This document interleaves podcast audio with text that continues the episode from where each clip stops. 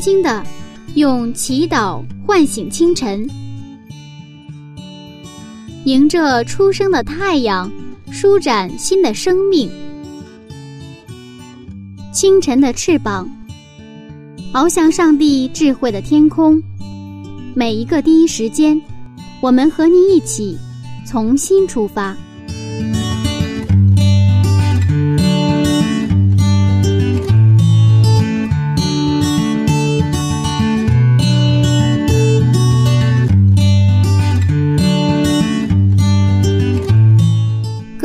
听众朋友们，大家好，欢迎收听柚子主持的《清晨的翅膀》灵修栏目。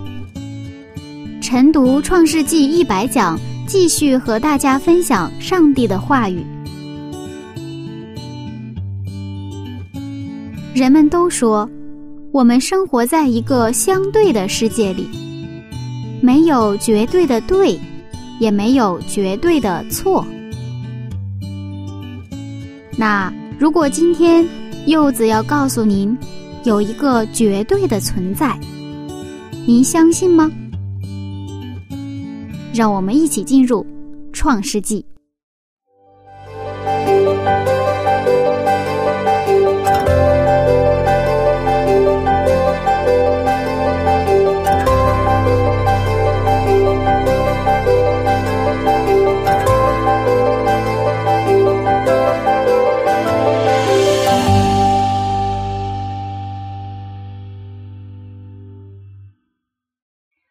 师，你好。你好。啊，从今天开始，我们要进入第六章了。嗯，在开始的时候啊，我发现有这样的一个一段经文，他说：“当人在世上多起来，又生女儿的时候，后面提到上帝的儿子和人的女子，为什么会有这样的一个区分呢？”啊，是啊，嗯，呃，这也是我们常常，呃，有人问我的问题。嗯，那什么是上帝的儿子？什么是人的女子？哈，嗯，那好像是那么有上帝的儿子，有上帝的女儿吗？还有，那么有没有人的儿子啊？嗯，啊，人的女儿的话，哈，就是我们这概念有一点感觉到啊，有点混淆，还是我们从圣经经文当中去看。嗯，我们先看六章的第一节哈，当人在世上多起来又生女儿的时候，他没有说生儿子的时候哈。嗯，当时的这个人就多起来了，人口多起来了，呃，大概有多少呢？有些神学有些神学家说，当时的人口在六十到七十个亿左右，也就是跟我们现在的世界人口差不多。当我看到这个资料之后，我自己也是看着按照族谱推算过，哦，我我我推算的比这个要多一些，大概七十个到八十个亿啊。我我也看过另外的资料，说是这个一百五十个亿的这种啊推算，反正就是说。呃，这个都是推算而已，但是实际上当时的人口已经非常非常多了。嗯，啊，因为它这个这种不是像现在一样，我们也就七八十年，它是这一代长七八百年、八九百年，所以说它这个不得了，不得了哈。嗯，啊，挪亚的时候就是是这样的一个时代，啊，不过这看起来创世一章二十八节的命令好像实现了，就是生养众多，遍满地面，对吧？那原来就是一家人，现在变成了几十个亿，对吧？但是这个方向有问题。地上充满的不是按照上帝形象造的人，而是因为罪被损坏的人类。那这样的背景下，就出现了一个新的情况，就是我们刚才的提疑问哈。嗯。上帝的儿子看见人的女子美貌，就随意挑选，娶来为妻。啊，这是什么样的背景下呢？是在。人口众多的时候，那么有两类人，可以说有上帝的儿子、人的女子两类人，有两个指向了。那我们看，上帝的儿子是哪些人呢？他们是那些信上帝，并且相信上帝绝对爱的那个赛特的后代，也就是创世纪五章的那个族谱的后代。啊，我们看希伯来书一章五节。希伯来书一章五节，所有的天使，上帝从来对哪一个说？你是我的儿子，我今日生你。又指着哪一个说：“我要做他的父，他要做我的子。”嗯，我们继续看出埃及记四章的二十二节。出埃及记四章二十二节，你要对法老说：“耶和华这样说：以色列是我的儿子，我的长子。嗯，上帝没有向天使说我的儿子哈，但是对以色列说，以色列是我的儿子，我的长子。以色列是什么样的一群人？他们是赛特的后代，也是跟上帝立约，以这个上帝的约为最高价值的这么一群人。他们是把自己分别为圣，来去敬拜上帝的那么一群人，是吧？所以说，我们看到啊，上帝的儿子是用今天的话说是什么人呢？那些真正信上帝的人叫上帝的儿子。我们看人的女子是哪一些人哈？人的女子是那些自以为信上帝，但不信上帝绝对爱的该隐的后裔，啊，那个时代，人们都说信上帝，不像现在有时候有的人说干脆说我说不信上帝，那个是就是我信上帝，但是不相信上帝绝对爱的哪个该隐的后代，就是创世纪四章后半段那个族谱，这是两个系列的。那么这两个族谱系列后来到了挪亚的时候，就开始发生了什么？有关系了，对吧？它原来是并行线哈，它是那开始交错了。那么当人离开上帝的时候，其实不过是尘土。这里说的人指的是离开上帝的这些人，就人的女子人的时候。所以上帝说，人属乎肉体就是尘土。我们看，我们看第三节。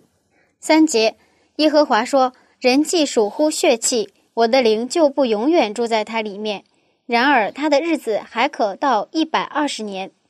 好，你看，上帝的灵不住在里面的时候，人就属乎血气，也就是血气的意思就是肉体泥土的意思，人就属乎肉体，属乎泥土了。也就人离开了上帝，不过是泥土，不过上帝还给他们一个什么日子，还可以到一百二十年。嗯，所以说，人的女子就是什么呀？是离开上帝的那个该隐的后代。嗯，那既然赛特的后代是敬畏上帝的一群人，为什么他们还会和该隐的后代结婚呢？啊，这是一个新的情况，也是一个幕后的情况。也就是说，信的人和不信的人越来越什么接近了。嗯，因为人口多，城市发达，我们知道以诺城，对吧？啊，他们建立了城市，开始有各种各样的产业，然后后来是人口众多，对不对啊？那这种情况下，这个信的人和不信的人开始互相什么？可能有的是以传福音的理由，也有的人是可能混居，是不是？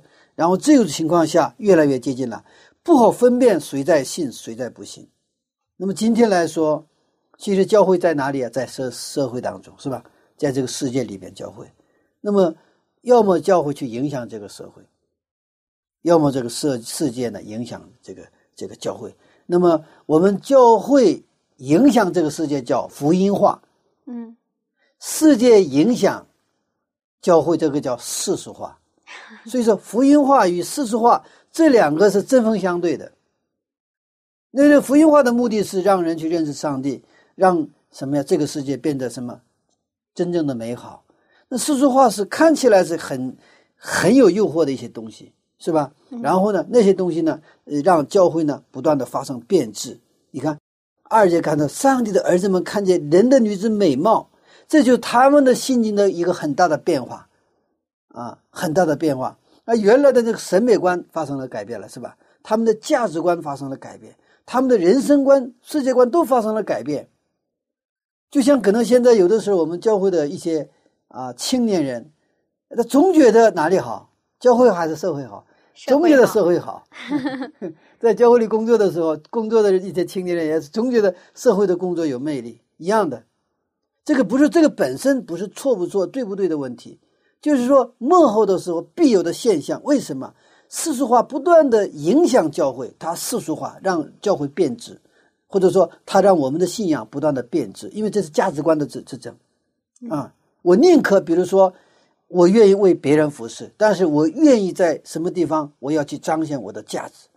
你要去彰显上帝的价值，还是要彰显自己的价值？这个本身就是看起来一样。比如同样的一个工作，是吧？我们同样拍一个啊纪录片，有两种做法了。一种是我通通过这个纪录片，我彰显耶和华的荣耀；还有一个是我通过纪录片去彰显我的能力、我的价值，对吧？这个就是典型的一个事实化或者福音化的两个。两个层面的一个情况，啊，那么这种善恶之争，那么今天依然在呃在在在进行。那么耶稣在谈到幕后的征兆的时候，就讲到幕后的时代，如同什么时代？挪亚的时代。我们看马太福音二十四章三十七节到三十八节。马太福音二十四章三十七到三十八节，挪亚的日子怎样，人子降临也要怎样。当洪水以前的日子，人照常吃喝嫁娶，直到挪亚进方舟的那日。啊。就是那个时候，挪亚的日子，挪亚那个时候洪水之前，真的有七八六七十个亿、七八十个亿，跟现在差不多。那个时候，典型的特点什么？上帝的儿子们开始看见人的女子美貌，被吸引，被这个世界所吸引。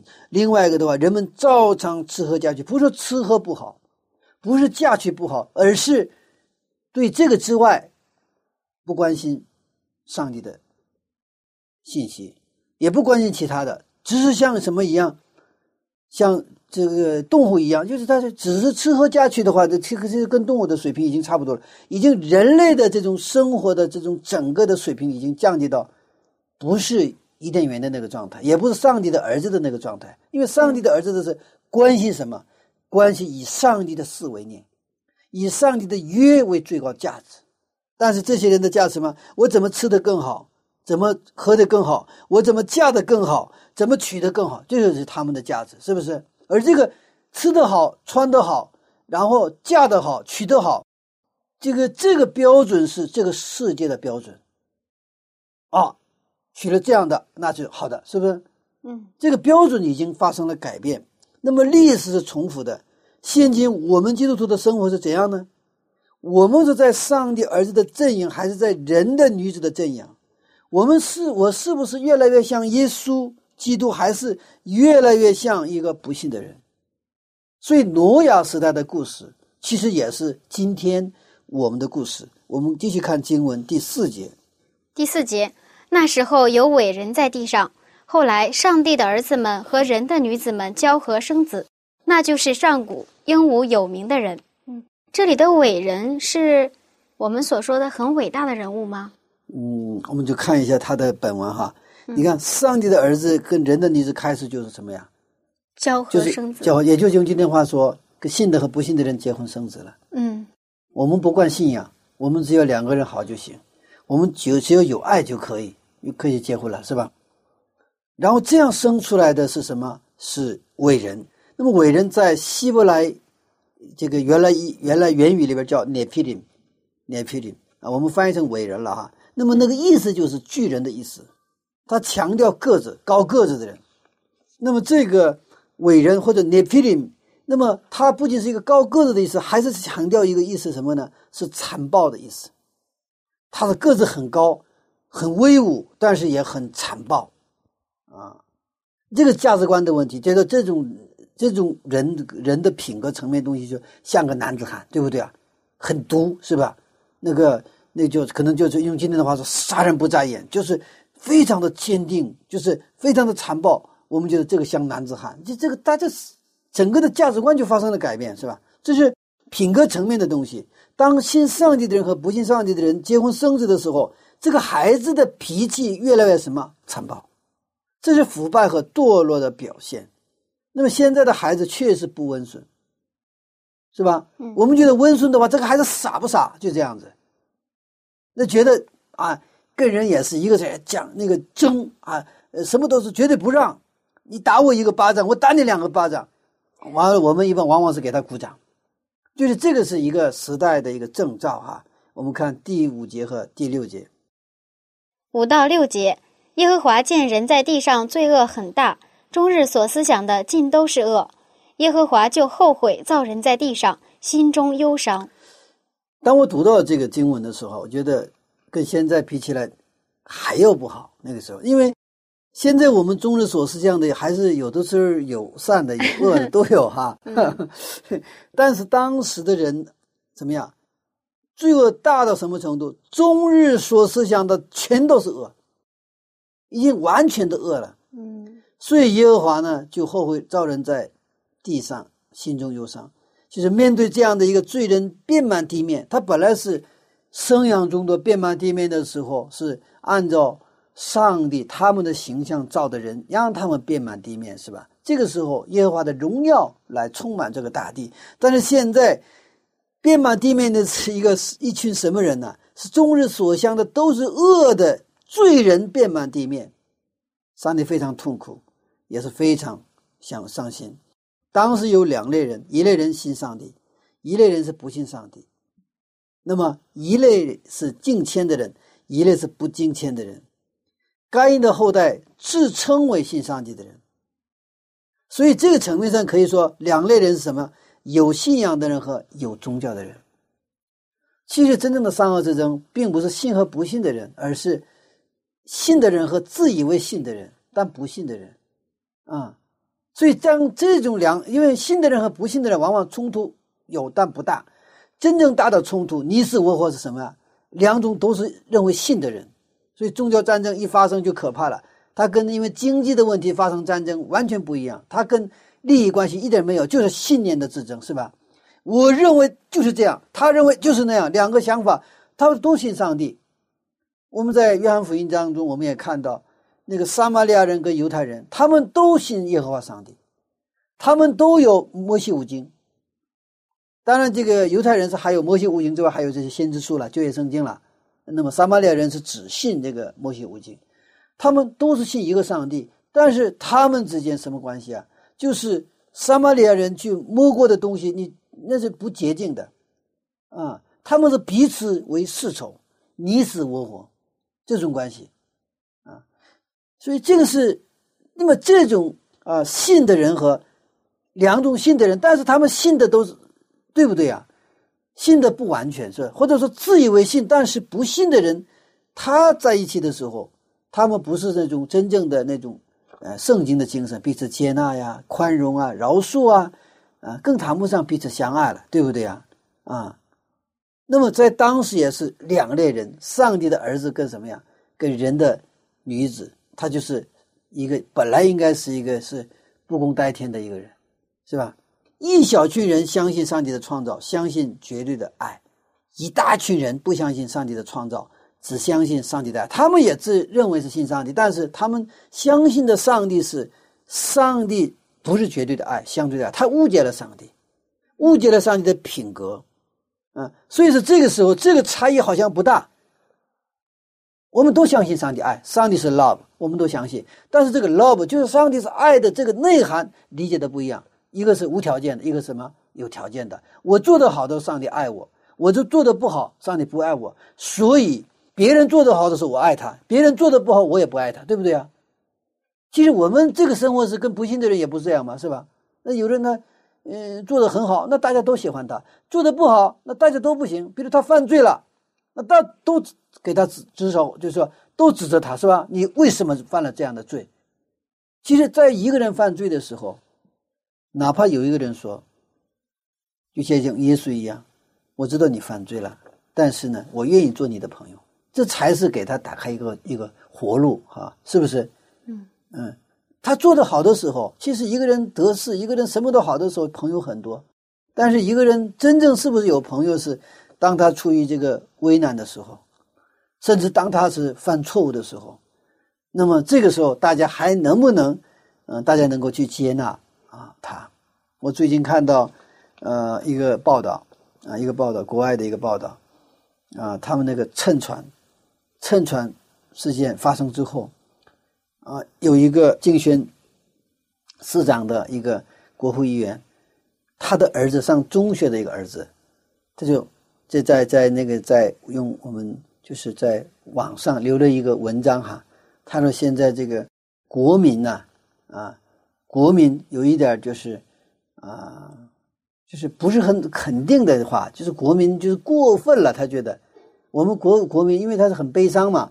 但是太过分的去悲痛哈，他可能说了这么一句话，结果的话，这个竞选市长的这个国会议员呢，在这个这国会议馆，他就当着全国的这些呃人，就是就是正式的道歉，啊，正式的道歉。然后有一个啊，就是属于教育局的局长，他就也写了也撰文了，在表示他的看法。如果他说，如果我们剥夺。剥夺一个中学生还没有长大的一个孩子他说错话的权利，那我们的社会其实没有希望。啊，他是一个教育局局长，他说的话，那一下他做完了之后，那就那个就是，那就人们就就就攻击谁啊？攻击这个国会议员，你的儿子怎么就就是完了？这个国会议员进行市长嘛，他就是道歉嘛，正式道歉。结果是他虽然这个声音很微弱，但是说出来一个真实的声音。所以说，我们的社会，就是他是成年的话，他是一个成年的话，也许可能对他说的话，他是一个未成年，他表示他的感受，允许他说错话，因为你他他这个是年轻时候的也是一个特权哈，不是鼓励他说错，而是允许给他一个空间说错，然后让他自己知道，假如说错的话，那么让他也知道将来啊，我是说错了，是吧？让他自己这样去成长的孩子，将来他们来做那种承认的时候，才能变得更加是一个宽容的一个一个一个一个社会哈。咱们就不是论是非啊，就是说，当我们去不能相信上帝绝对爱的时候，我们绝对不会允许别人犯错的，也不能接纳别人那个人，包括那是你的可能孩子，包括你的妻子和丈夫。他们一旦发了什么问题的时候，那个他们失误或者是什么时候，我们接纳不了。这个世界需要恩典，因为我们是软弱的人。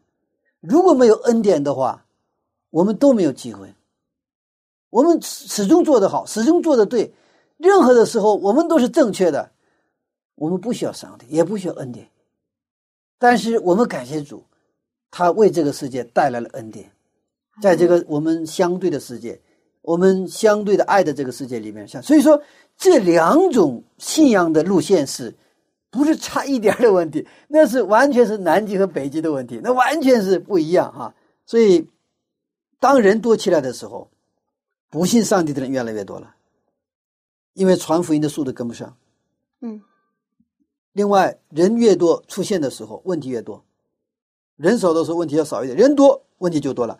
然后呢，人们开始制定道德法律规定来各种管理体系来维持平安。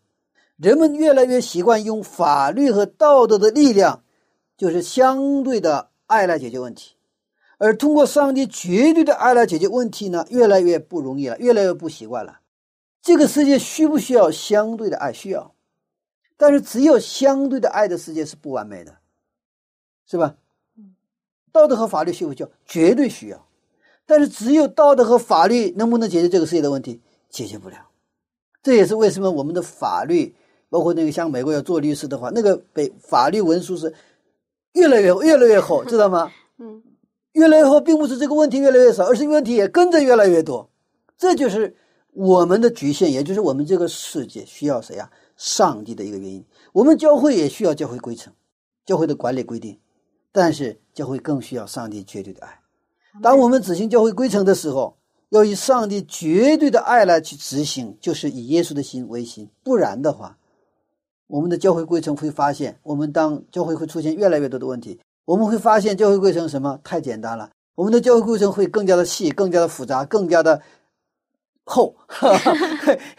那教会过程越厚的时候，教会的问题一样会多起来。啊，这个是很奇妙的一个一个矛盾哈。这也是在反证，我们需要上帝绝对的爱。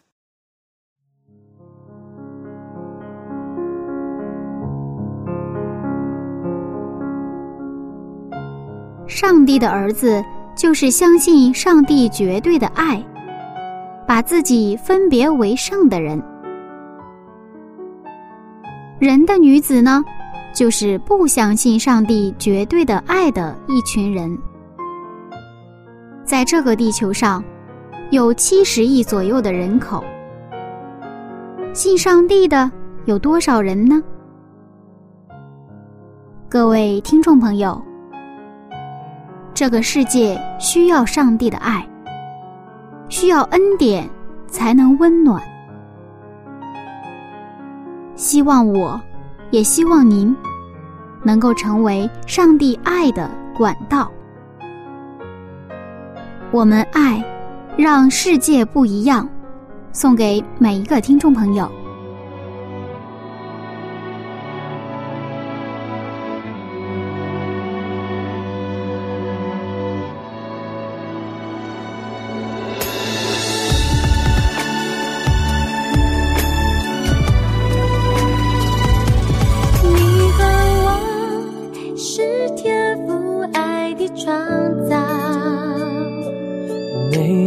人有最美的梦想一路上彼此照亮扶持拥抱我们的爱让世界不一样。你和我是天赋爱的船。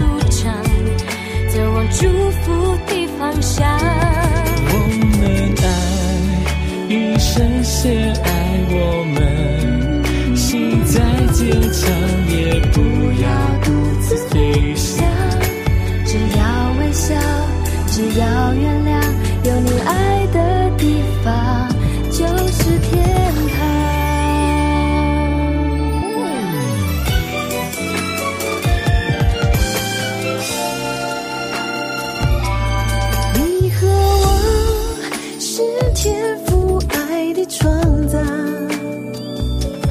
每个人有最美的梦想，一路上彼此照亮。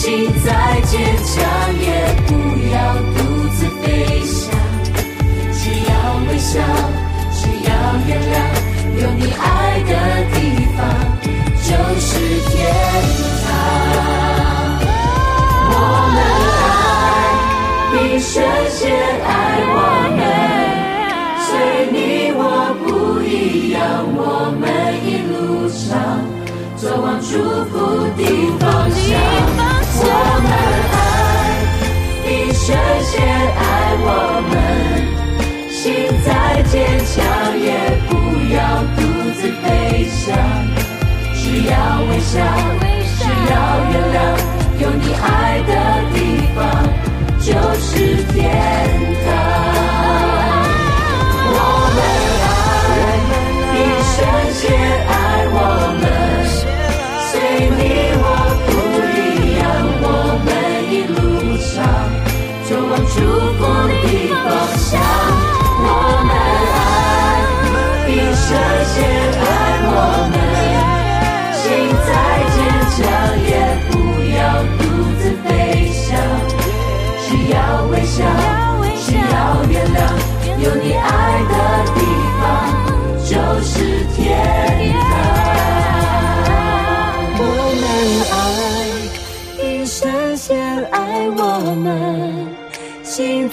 坚强，也不要独自飞翔，只要微笑，只要月亮，有你爱的地方就是天堂。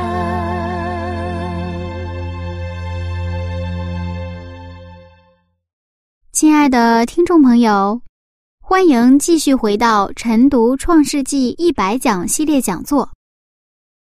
下面有请牧师继续分享。在当时啊人们越来越多这种环境里面人们越来越难以相信上帝绝对的爱因为越来越合理化了是吧？越来越合理社会越发达社会的一切管理越来越合理社会越来越合理呢所有的管理也也非常合理越来越正常的时候那些不合理的不正常的，就越来越难以立足。其实，绝对的爱是不正常的，恩典正常吗？我我做错了，正常做我做错了，然后有人来说我愿意给你担罪，这个不合理，不合理，不合理的东西我们越来越难受，呃，越来越难以接受，因为在上帝绝对爱的，在人看来是不正常、不合理的。耶稣基督道成肉身来到地上，上帝变成人，这合理吗？这正常吗？不正常，也不合理。所以他理解不了，我们只能是信他，所以信耶稣是我们要去那个世界的一个唯一的通道。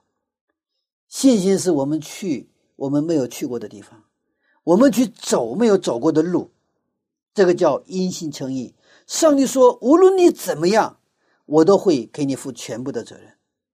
对这个信息，我们需要信心，不是靠我们的理智思维所能把握的。赛特的后代，他相信上帝的恩典，也就是上帝的儿子这个系统。他们相信上帝的恩典，他们知道他们犯罪了，但是这个赦罪不是靠他们的努力，而是靠什么？靠上帝的宝血。但是该隐的后裔，他们不相信上帝绝对的爱，他们理解的上帝是你表现好就对你好，你表现不好就对你不好的那样的一个上帝。这是一个因果律的世界。因果律需不需要？需要。种瓜得瓜，种豆得豆。你努力，你要勤奋，你要正直，这个层面都需要。但是，我们信仰的问题是不是这个层面层面的？这个层面的问题是伦理道德层面的问题。信仰是要超越这个层面。当我们的伦理道德所不能驾驭的时候，就需要什么？需要这个信仰层面的。来把控，啊，把控。我们常常发现，我们的教呃道理或教训，它改变不了人心，只有那个爱才能去改变一个人人心。啊，当一个人能够感受到爱的时候，啊，他会很自愿的、甘心乐意的去改变。他会对这个人的还很人的这个创作很奇妙，人是对爱对爱是被吸引的。然后人是愿意对爱做出回应，做出反馈。虽然我们罪恶深重哈，已经啊，有的时候我们对爱也会麻木哈，也会麻木，啊。但是呢，当一个人对爱都不做出回应的时候，基本上就结束了，一个人结束了。但是呢，感谢主，呃，上帝在我们的心里还存留着一种对真善美的向往，对一个真实的爱的向往。当真正耶稣基督的那个爱。临到我们里边的时候，我们就会对对他做出反应。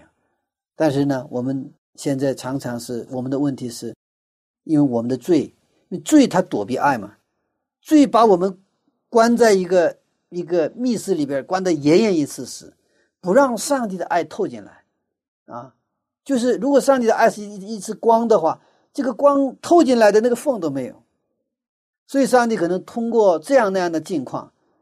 啊，有的时候让我们进入的一个绝望，有的时候让我们经历一次很深深的一种痛苦，或者受伤害，或者怎么个情况，然后呢，把我们打碎，我们原来的秩序给打碎，让我们能够停下来重新思考，到底什么是人生，到底什么是爱，到底什么是友情，到底什么是啊幸福？我们会重新思考的时候，我们的人的心里它有一个就会出现缝，因为它是被。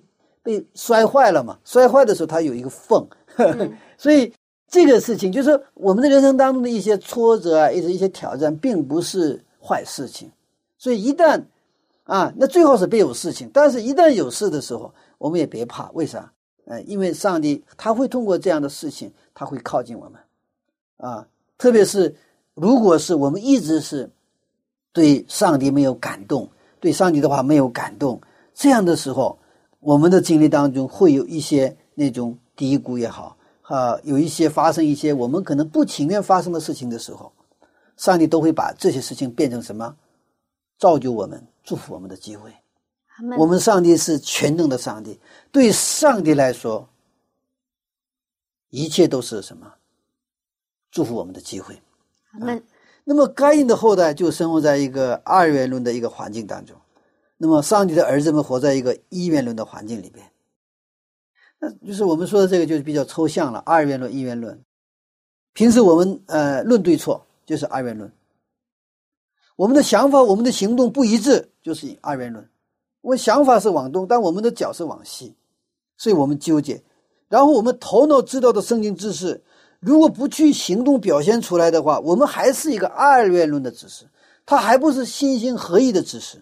我们常常用我们的生活否定我们上帝的存在，我们的嘴承认上帝的存在，但是我们的生活来否定上帝的存在。其实我们在教会，我们说传道，我们常常有两种传道。一种传道是，我用我们的生活去传道；还有一种传道是反传道。我们我们其实我们教会是很有意思哈。出去之后，我们可能用我们的生活否定我们上帝存在的时候，我们好像不传道，但实际你在传道，传什么传道？反传道。所以这也是一个善恶之争。嗯，所以我们真的恳求圣灵来动工，他改变我们内在内心，使我们能够真的悔改认罪。我们有一个新的耶稣基督里的新的生命的诞生，不然的话，我们我们真的是没有悔改经历的话，我们出去其实也在传道，传什么的反传的，传反道，嗯，因为我们的生活，人家一看，你是什你什么？你是信耶稣还是不是信耶稣的？有这样的一对夫妻，两个都是高级知识分子，都是大学里边的教授，妻子在教会里边。妻子非常啊，希望她的丈夫也是跟着她信上帝，一直也为这个祷告。然后有一次来了一个著名的牧师，正好是一个给丈夫传道的一个机会。然后这个妻子她邀请她的丈夫参加这个布道会，那丈夫呢也是给她面子，然后去了。去了之后，那么那个那个因为著名的牧师嘛，讲的也非常好。那么两个人坐在那里就听，然后等到讲完到了，就是牧师在前面呼召，然后呢，这个妻子就跟她的丈夫说：“你也出去呗。”丈夫纹丝不动。然后这个妻子呢，再过一会儿，他又是就是抓住他，嗯，这可是你最后的机会啊！丈夫还是纹丝不动。然后，于是这个妻子的脸色就变了，就不说话了。然后他们俩就默默的就回到家里。然后丈夫就对她说：“非常对不起，我让你生气。我也非常愿意满足你的心愿，但是你信了那么长时间。”我觉得你你是跟信的人，你跟不信的人，我我发现不了你跟不信的人任何的差别。这丈夫说的这个话啊，嗯，我是很愿意在你身上发现跟不信的人哪怕有一点差别，但是我我没有发现你有你跟不信的人不去教会的人没有什么差别。他们吃啥你也吃啥，他们说啥你也说啥，他们看啥你也看啥，他们怎么生活你也怎么生活，没有任何差别。我没有看过你身上有什么跟社会的人不一样的地方。他们追求什么，你也追求什么。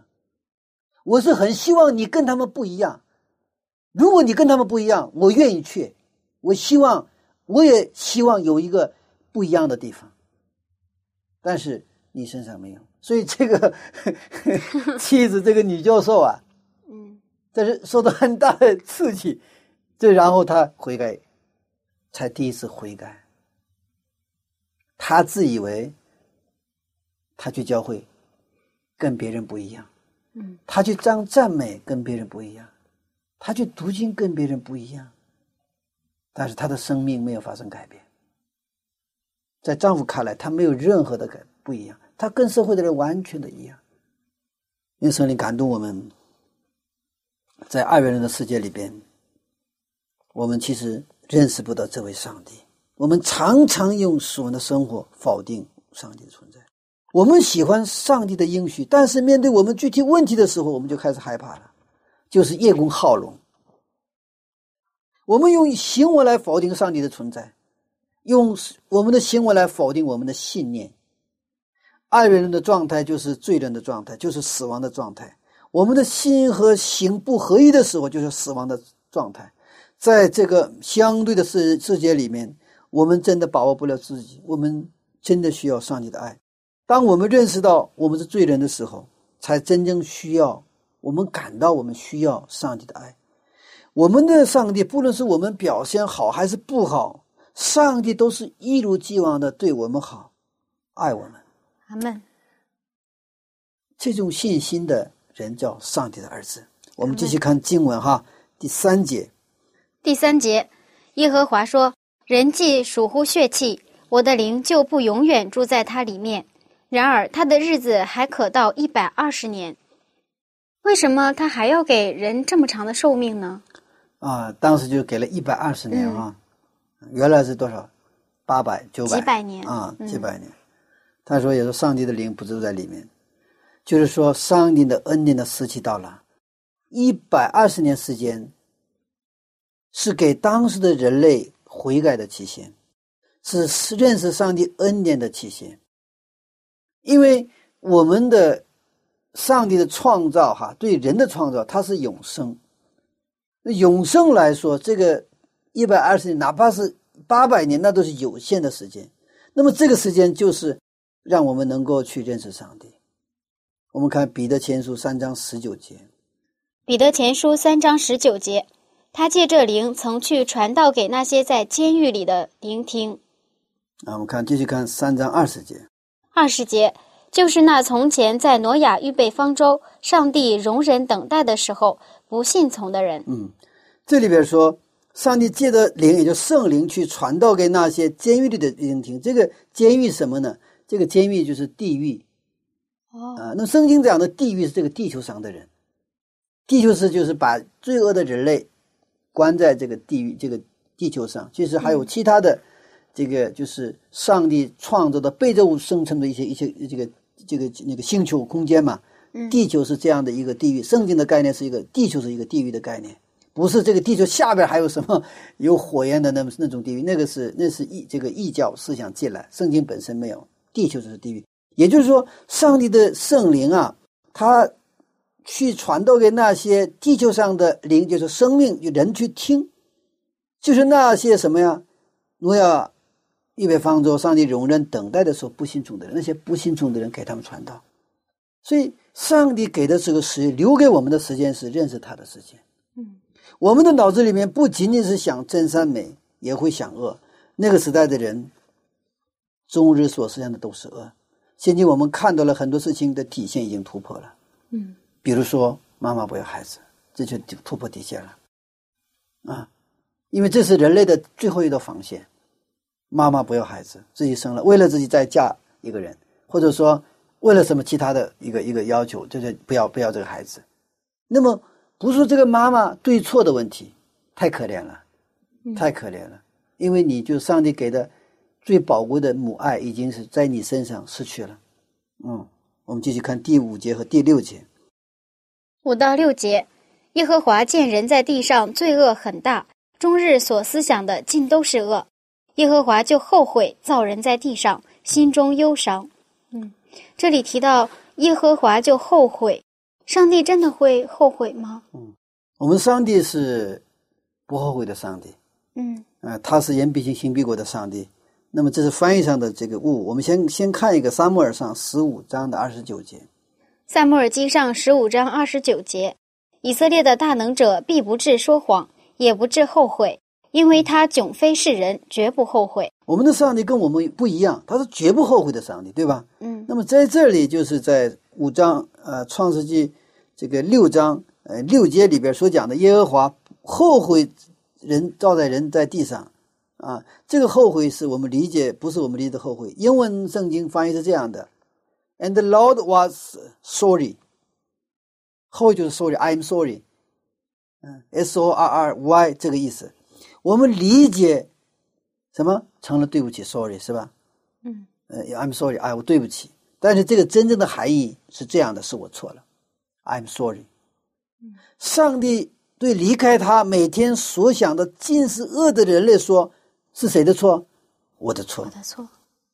当一个孩子，小学生，一定跟妈妈要玩买那个那个摩托车，爸爸妈妈说不行，孩子说一定要给他买。妈妈说不行，妈妈孩子说我以后好好听课，好好听话，而且我开摩托车绝对不会开二十迈以上。嗯。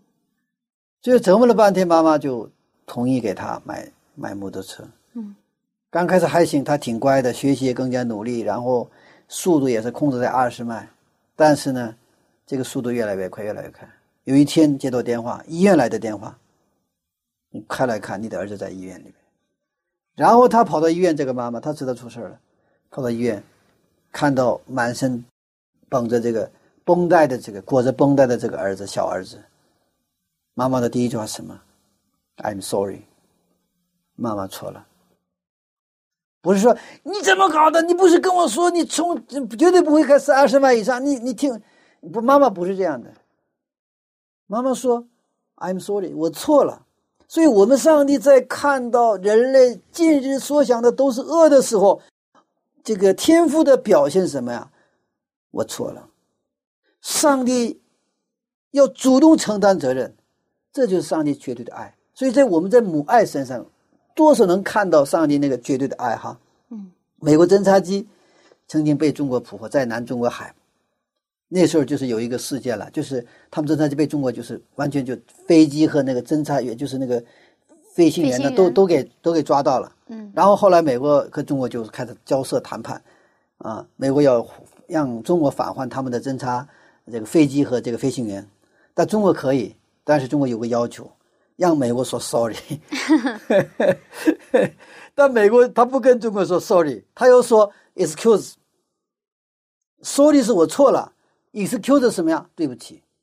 那他作为一个美国这么大国，他 他们的侦察飞机他进入中国的领空，然后被中国抓抓到了，他让他说我错了嘛？I'm sorry，他不说，坚决不说。他说我们要说 excuse，对不起。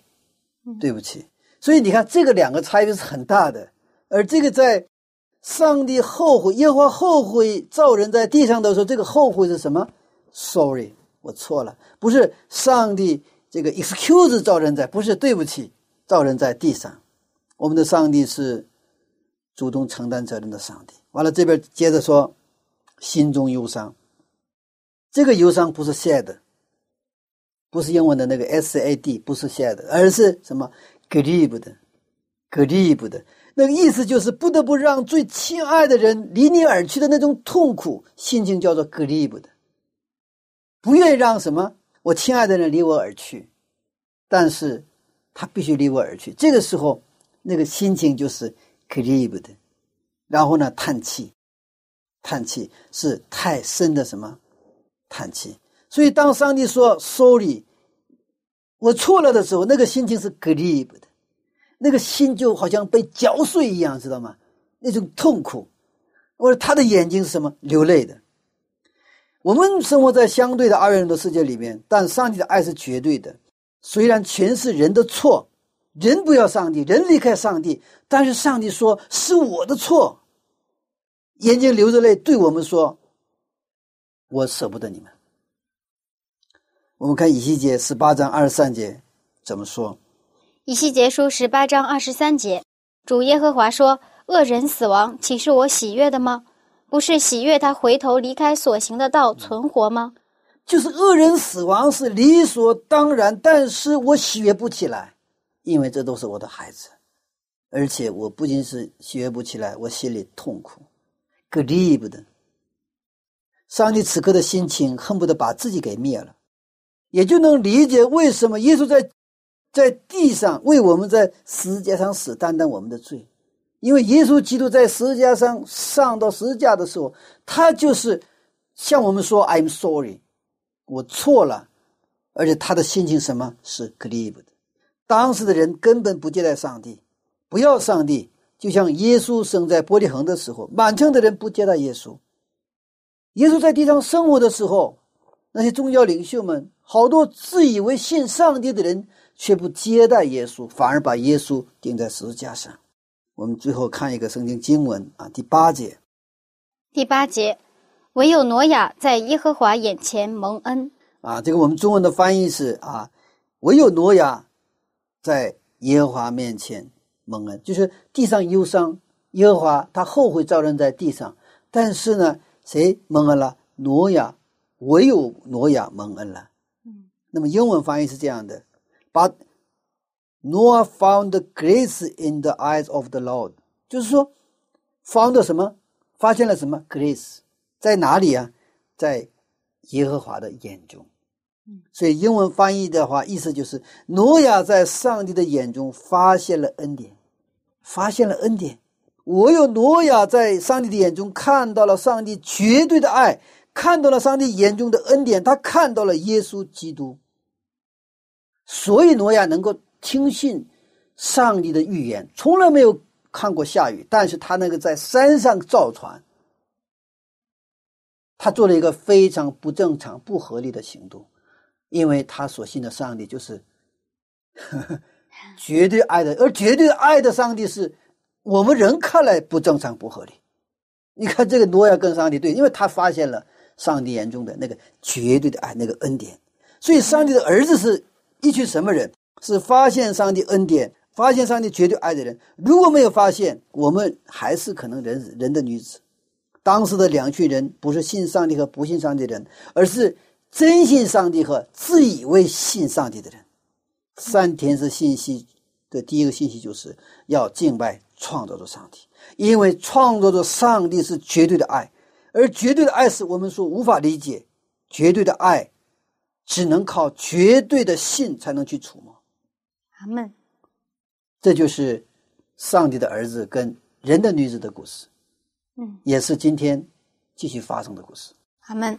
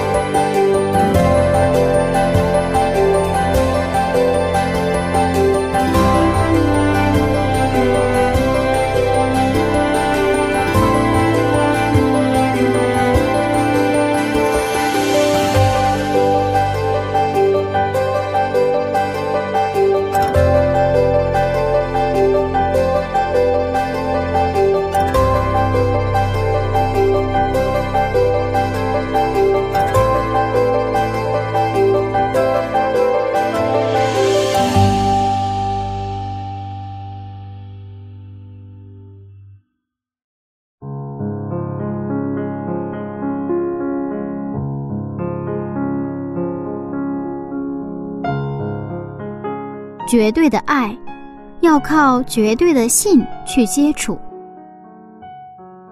该隐杀了兄弟亚伯，上帝还是要保护他。上帝的爱还真是不合理的。有时候柚子就在想了：如果我们在上帝面前不变成一个傻瓜。是不能触摸到上帝的世界的，呵呵。亲爱的听众朋友，您是否愿意用傻瓜一样的信心和勇气去接触上帝呢？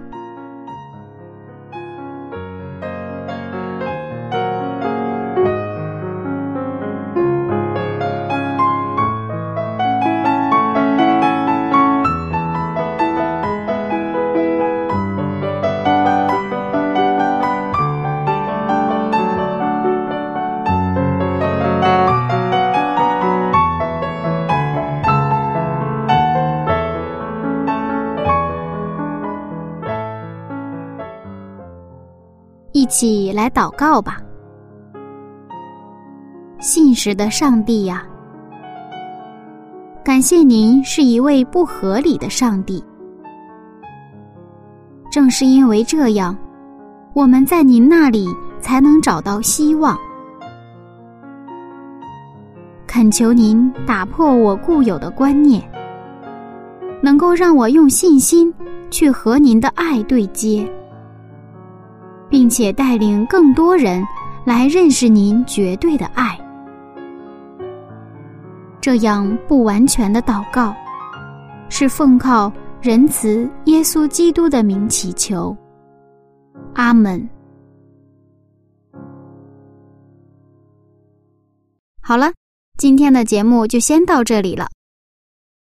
感谢您收听我的节目，愿上帝祝福大家。下一次分享我们再见，